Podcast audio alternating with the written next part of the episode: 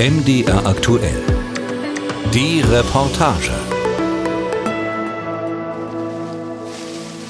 Es hängen dicke, graue Wolken an diesem Vormittag über der sächsischen Schweiz. Immer wieder regnet es, die Sonne hat sich irgendwo verkrochen, nur wenige Wanderer sind unterwegs. Einige treffe ich am Fuße des Königsteins. Hier gibt es ein Parkhaus und einen gut ausgebauten Weg hinauf zur Festung. Wir sind ja in Stumm, ne, jetzt anlässlich gestern angekommen und dachten, heute war das Wetter nicht so besonders, gehen wir mal hoch zur Festung, war sehr schön. War schon lange geplant, das ist jetzt unser Urlaub, den wir nochmal geplant hatten. Ich war Und vor 20 Jahren das letzte Mal hier und finde es toll, einfach toll. Landschaft toll, Hoch toll, wa? ja.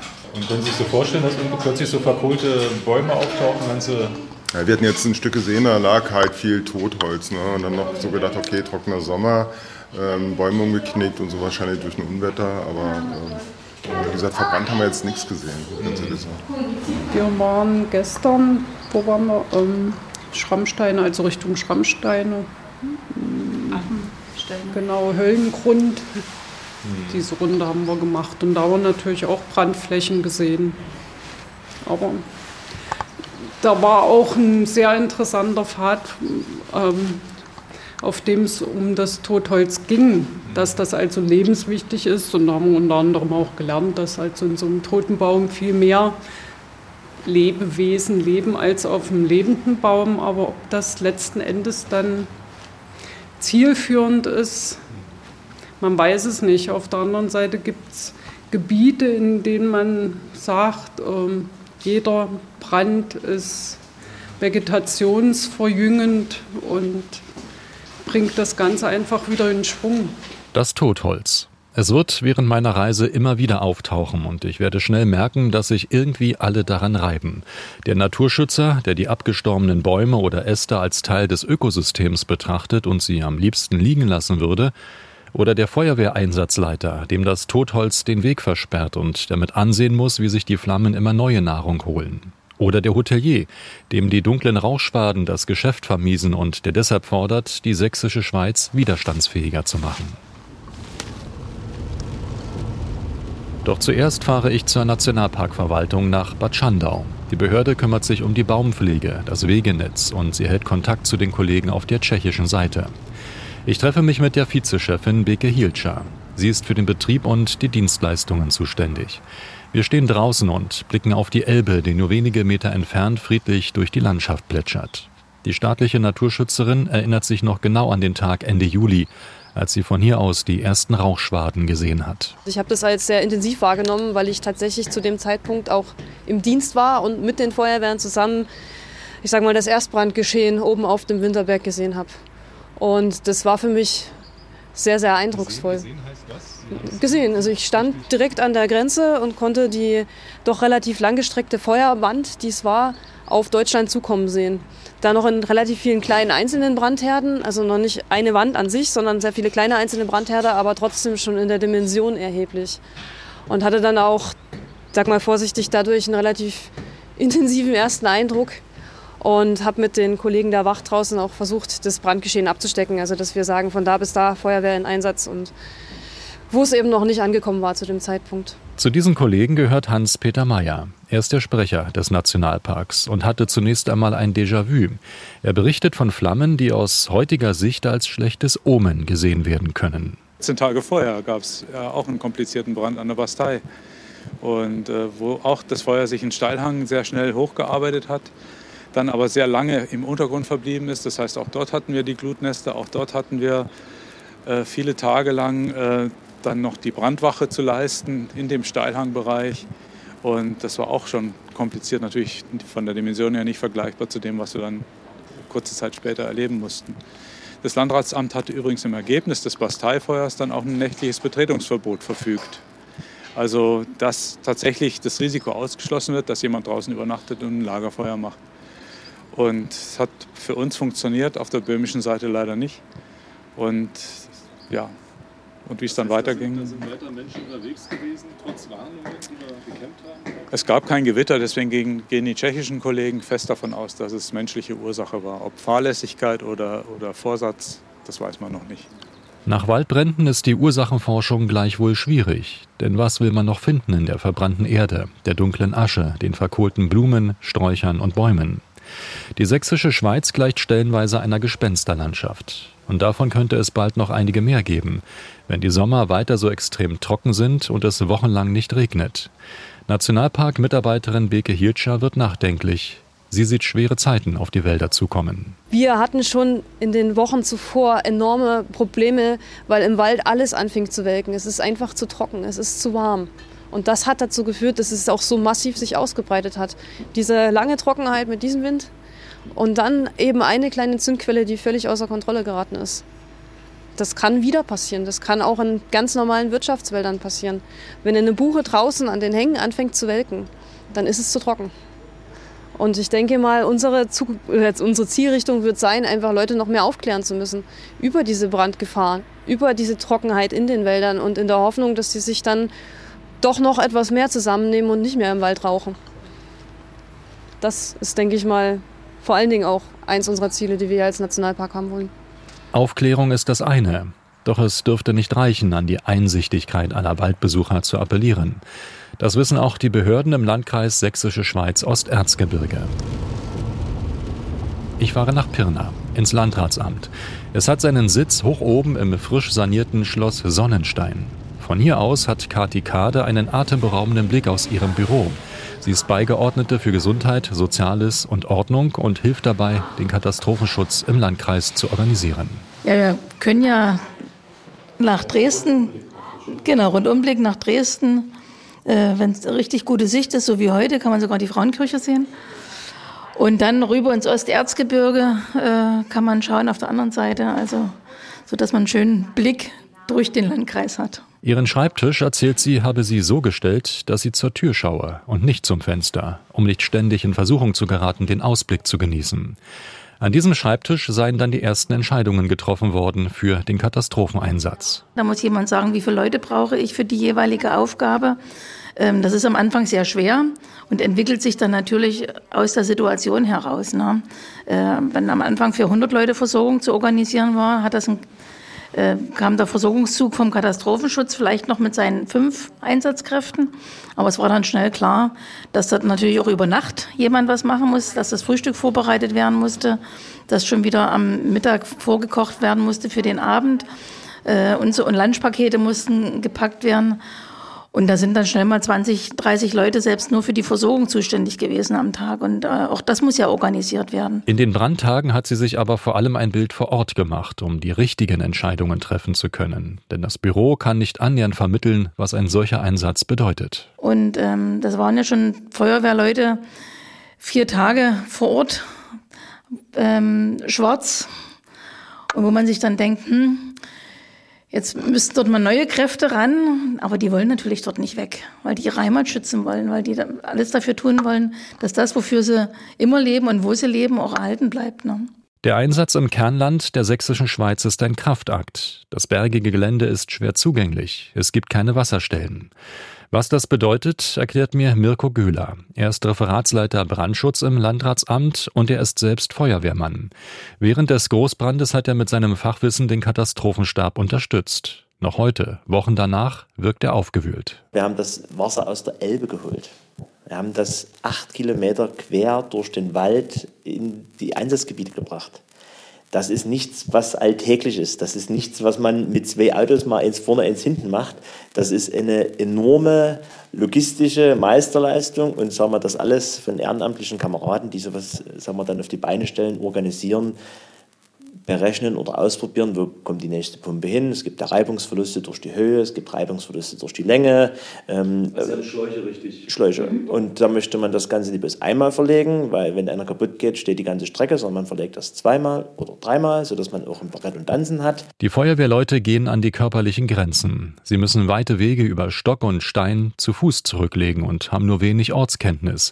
Hinzu kommt, dass die Feuerwehrleute mit ihrem schweren Gerät im dichten Wald stecken bleiben und nicht an die Flammen herankommen. Es ist äh, tatsächlich so, dass sie einen Hauptweg haben, der sich äh, Richtung Kleiner Winterberg und äh, nochmal aufspaltet, aber ansonsten sind es halt Wanderwege, bestenfalls, bestenfalls Wanderwege. Und die sind mit Fahrzeugen nie äh, zu bewirtschaften oder zu befahren. Und da kommen sie dann an den Punkt, dass es dann heißt, also welche Alternativen haben wir? Quad, soweit wie es ging. Aber sobald wir da einen Höhenunterschied hatten oder einen, einen, einen Stieg haben oder sonst was, ist das Quad natürlich genauso raus. Und dann heißt es eben mit Manneskraft die Schläuche angesackt und äh, ins Gelände gebracht. Die Schläuche sind schwer und sperrig und doch muss innerhalb kürzester Zeit ein komplett neues Löschsystem gebaut werden. Dieser Einsatz stößt nicht nur logistisch in eine neue Dimension vor. Auch die Gefahren, die von dem unberechenbaren Wind und dem vielen trockenen Holz ausgehen, kennen die Feuerwehrleute so noch nicht. Ich sag mal, dieser Funkenflug zum Beispiel über mehrere Kilometer hinweg, das sind Sachen, die, die, die hat man vorneweg nie im, im, im Kopf. Ne? Also man kennt das bei Gebäudebränden, dass es also einen Funkenflug geben wird und dass man da vielleicht auf das Nachbargebäude achten muss. Aber dass wir jetzt Einsatzstellen haben, die vier Kilometer entfernt sind, das, das ist nichts, wo man sich darauf vorbereitet. Und dann ist es eher das, das, nicht das Vorbereiten, sondern eher das darauf reagieren. Da sind eher so die Vorsichtsmaßnahmen, die die Einsatzkräfte dann beachten müssen. Äh, ein Forstmitarbeiter nannte diese Bäume Witwenmacher. Äh, weil sie eben sozusagen dann auch unentdeckt umfallen und äh, das ohne, sagen wir, dass Wind oder Sturm sein muss. Und das ist natürlich für die Einsatzkräfte in so einem Fall immer schwierig. Hinzu komme ein besonderes Phänomen, ergänzt Nationalpark-Vizechefin Beke Hilscher. Das Feuer habe sich im Boden ausgebreitet, mit bloßem Auge nicht zu erkennen und deshalb besonders heimtückisch. Es schwelte teilweise in über einem Meter Tiefe in diesem Humus drinne. Den sieht man von außen gar nicht. Das, das sieht man kaum. Also es sind winzig kleine Rauchfaden, die da manchmal hochsteigen. Und äh, mit einer Thermobildkamera ist man dann in der Lage, tatsächlich auch solche Bereiche, die heißer sind, noch zu erkennen und dann aufzuhacken. Also wirklich den Humus runterzunehmen, aufzuhacken bis auf das Glutnest und dann dort zu löschen.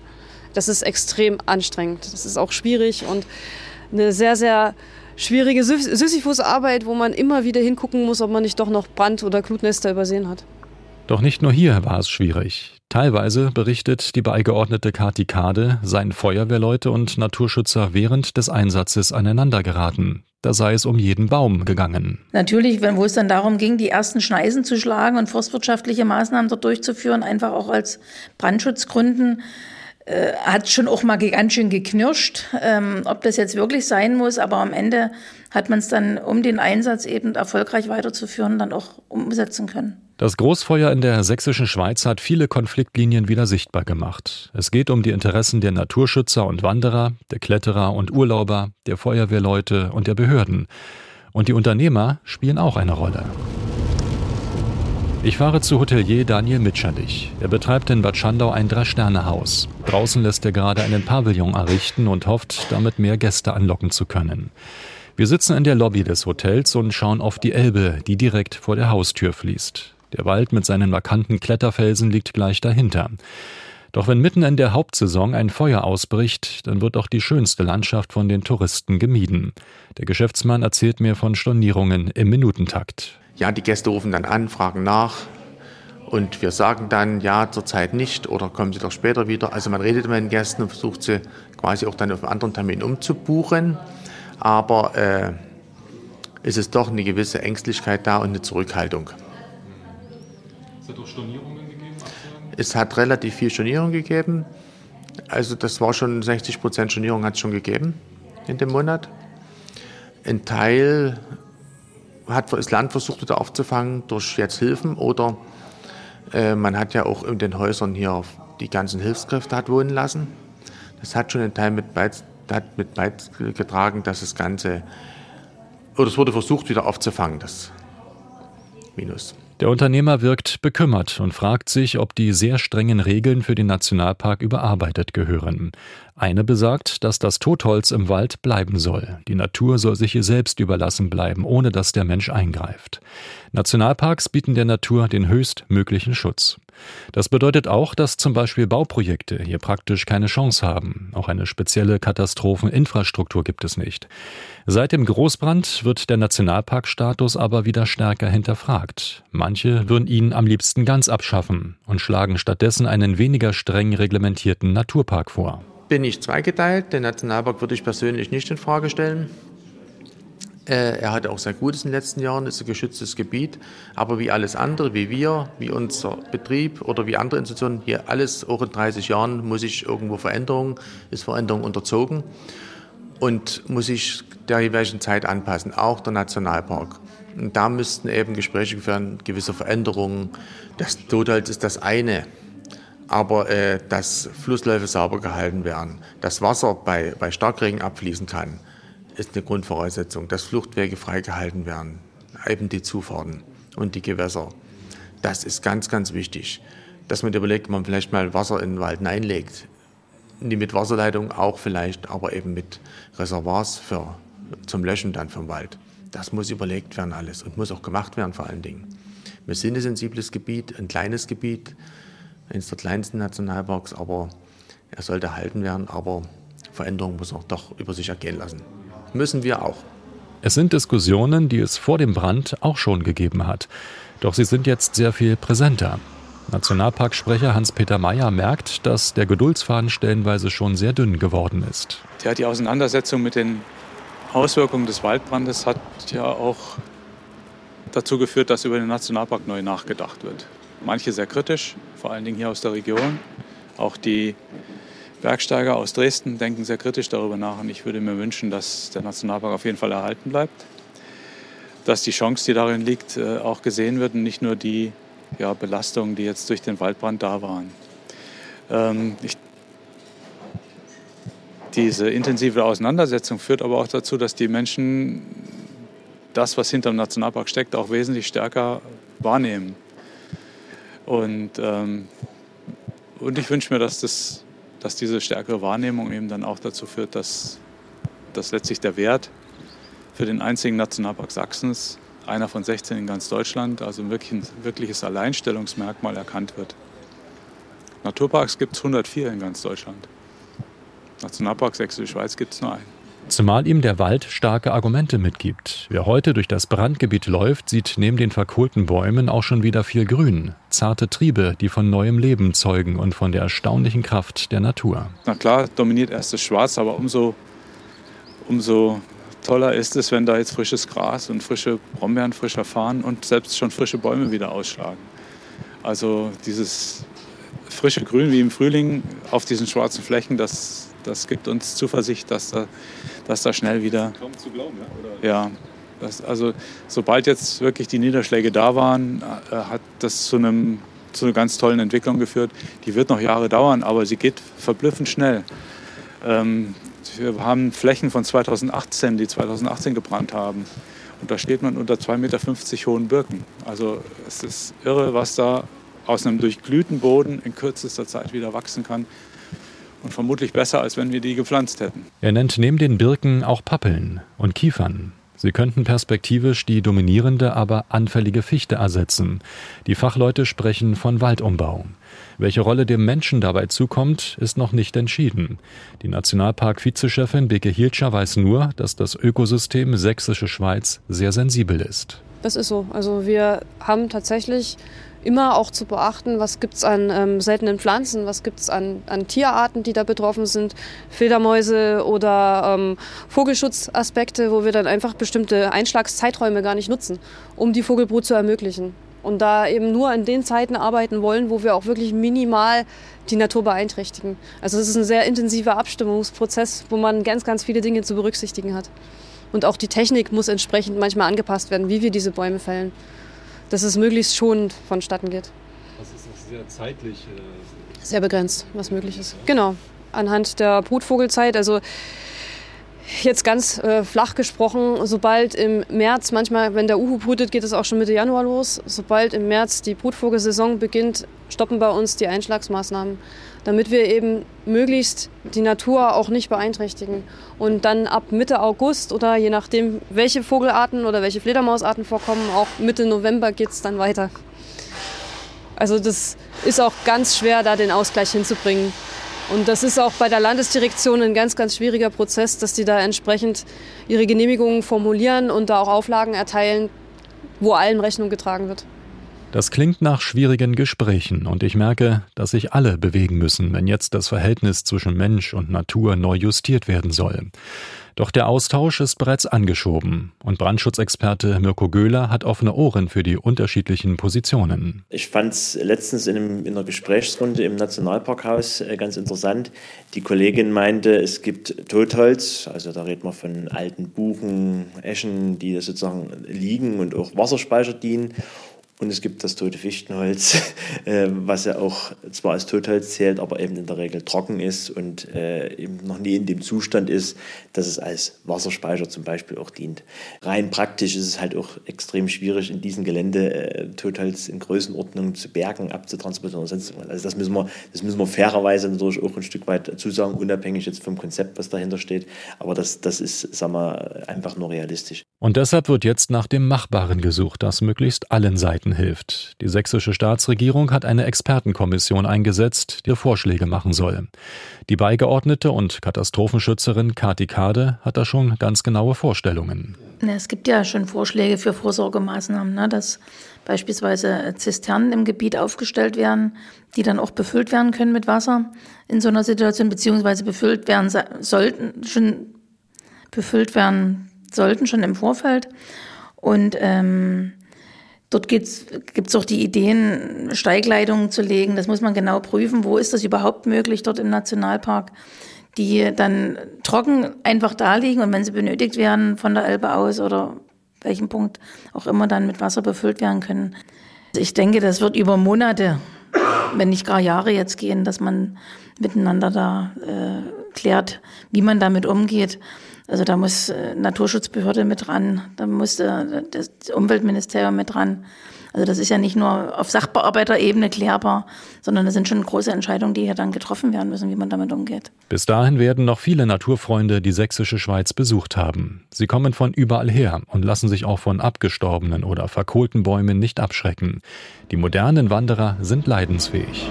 Also das wäre erst zufällig, dass wir, wir suchen das jetzt nicht. Ne? Wir wandern die Strecken, die so ausgeschildert sind, wo man weiß, da ist es schön. Wenn das kommt, dann ist es halt so, aber es stört mich jetzt auch nicht. Das ist halt ja nicht schön, aber wollen wir hoffen, dass es dann etwas bunter nachwächst.